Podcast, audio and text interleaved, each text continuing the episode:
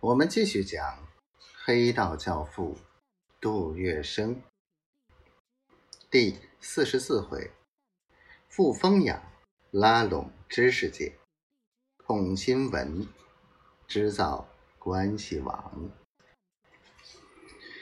杜月笙虽然继承了黄金荣的势力，并做了发展，但其影响主要是在。黑社会当中，社会名流、知识阶层与他们虽有往来，内心深处对他却不无鄙夷，大多采取敬而远之的态度。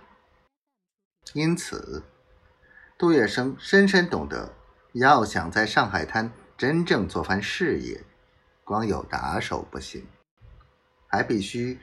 接近世人，拉拢、利用乃至控制一批知识分子。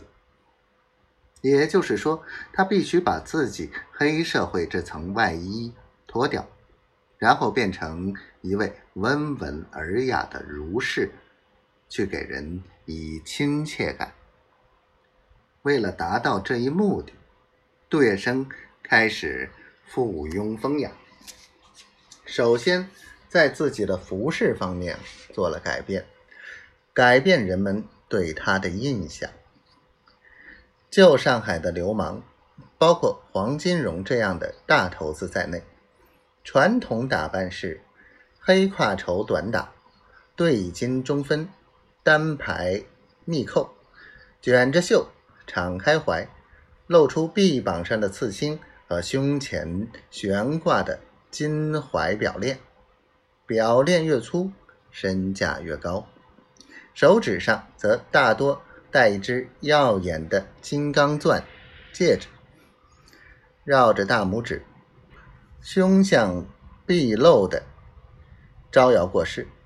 一般市民见到这等打扮，便知遇到了流氓，避之唯恐不及。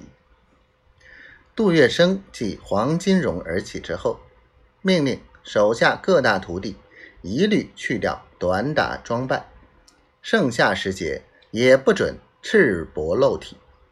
他本人则一年四季身着长衫马褂。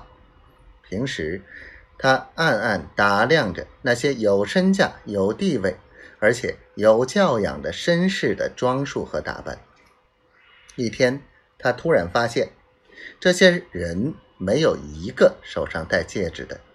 他回家后，立即把自己手上的大戒指取下来，入进了保险箱。